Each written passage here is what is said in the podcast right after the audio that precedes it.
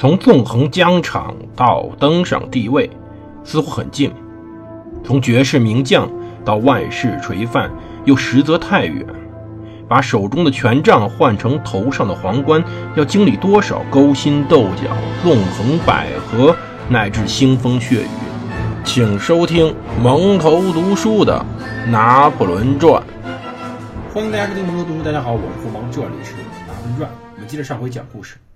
上回我们讲到维尔纳夫出逃了，其实当时纳尔逊没有赶上他，但这一点让他非常暴躁，因为其实纳尔逊此时由于没有办法升官，所以说感觉非常不好。他希望能通过一场战争来发泄自己心中的怒火。但是对于拿破仑而言，两个舰队没有办法按照他最先的破想能够集结行动，其实一种严重的挫伤。当然，他还是想把所有的海军投入到对于殖民地的袭击之中。就在一月十六号，维尔纳夫出前出海前前一天，他开始策划对印度的大规模袭击。这场行动呢，由冈多姆的布雷斯特舰队负责，他的二十一艘战列舰、九到十艘巡洋舰和六艘运输船，带着一万五千名士兵，在合适的时机突破，前往洛里昂与一艘战列舰会合，然后到罗什福尔，让另一艘战列舰与两千人加入他们，然后呢，他们再去跟菲洛尔舰队解除封锁，得到五艘以上的法国战列舰。八到九艘巡洋舰，这样他们就可以目标向印度进攻。其实这种想法呢，有点问题。其实整个计划中竟然没有对英军可能的行动提及什么语言，对英国一字不提。这支关键要素缺席，使人非常崩溃。但这正是拿破仑海军战略的一个特点。与其陆军战略构成鲜明对比的是，他几乎完全忽略了他的敌人，或者是他们把他敌人设想的太天真了，天真到难以置信。在维尔纳夫出航失败的消息送的时候，拿破仑海军大臣德尼·德克雷在为这幅非凡的战役图景正在努力工作着。但是此时问题非常麻烦了，之前密歇西的舰队无法召回，那么他现在只能提醒他。他的舰队已经没有办法得到除了几艘巡洋舰以外的任何支援，与维尔纳夫会合的计划取消了。皇帝陛下决定将维尔纳夫将军舰队派出另外一个目的地，因此你必须独立行动。接下来应该按照原行动方案，若无法计划会合的预定选项来执行。那么就意味着他要把舰队装载支援部队和补给物资运到圣多明哥，然后返回本土。他被告知。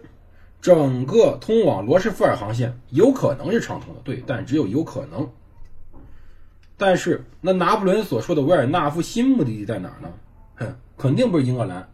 维尔纳夫目前舰队还在逃避着纳尔逊的追击呢，怎么可能英格兰呢？拿破仑尚未采取足够行动来重启入侵英格兰的活动，那这时候到哪儿去呢？拿破仑只是让维尔纳夫把舰船开到岸边，让舰队。把他的士兵卸下来，因为他要准备对当时奥地利以及俄国作战。他将接到让部队重新登船前往别去的命令，但实际上现在那个目标的时机已经没有了。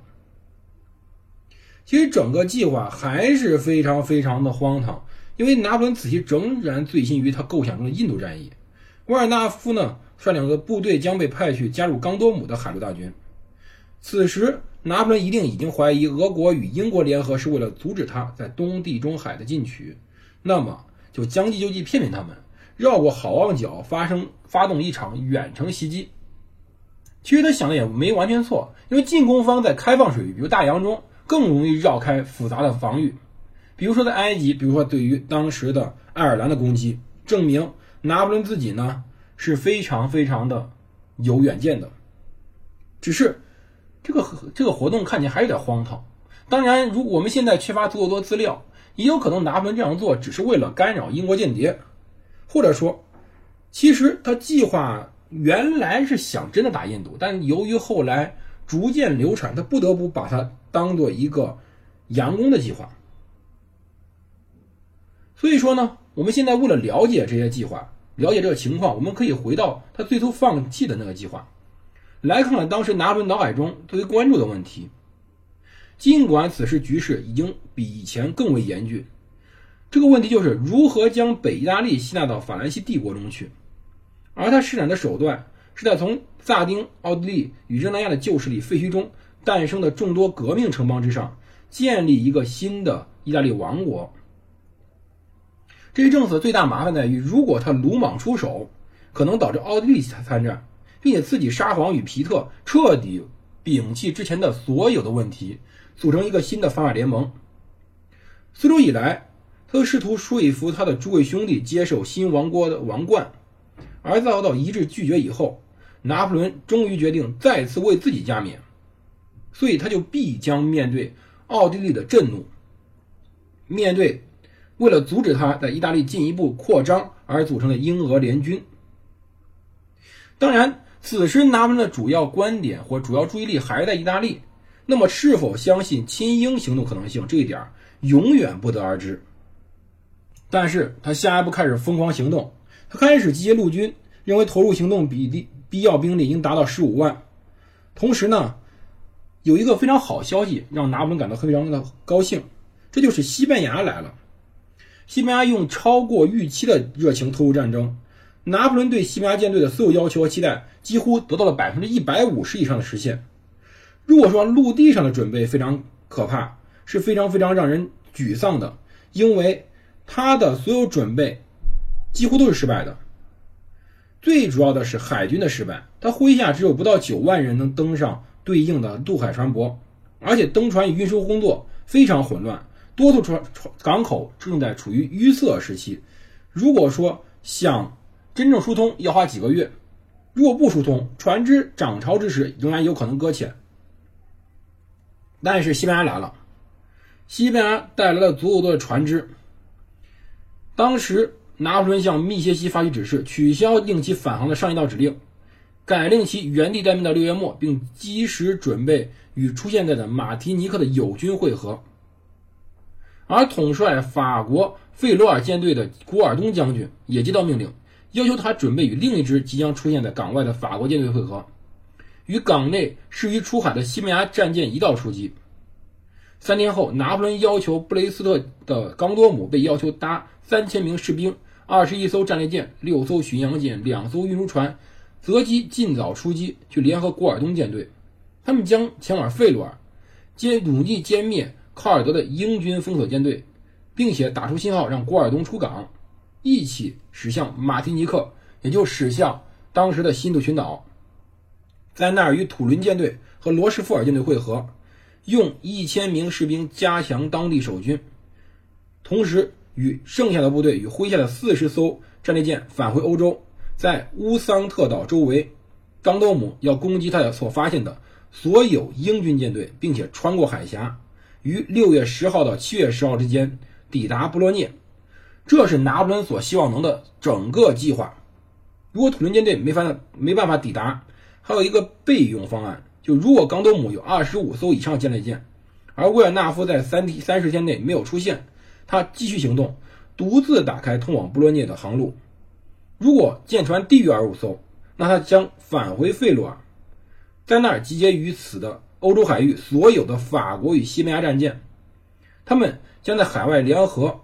然后按照计划驶向弗洛涅。其实，这个战争真正问题在于，在当时没有电报、没有无线通信的时代，如此复杂的数数支舰队的分进合击，几乎是无法完全实现的。他所有准备可能最后都是最坏的结果，没有办法真正把舰船集集结起来。拿破仑如此看重这一蓝图，实际上认他是由于他认为。正如他对维尔纳夫所说的，世界的命运将因此而改变。可是手下海军对于此实在是没有办法有想象的。虽然没有记载，但是他们的后继者对此问题耐心的研究，已经能够让我们得到一个答案，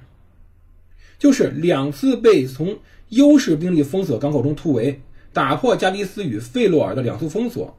然后在马提尼克这个密歇西突围后已经被英国推测到的地点集结舰队。如果我们看到这些指令书信，这就是整个计划的行动流程，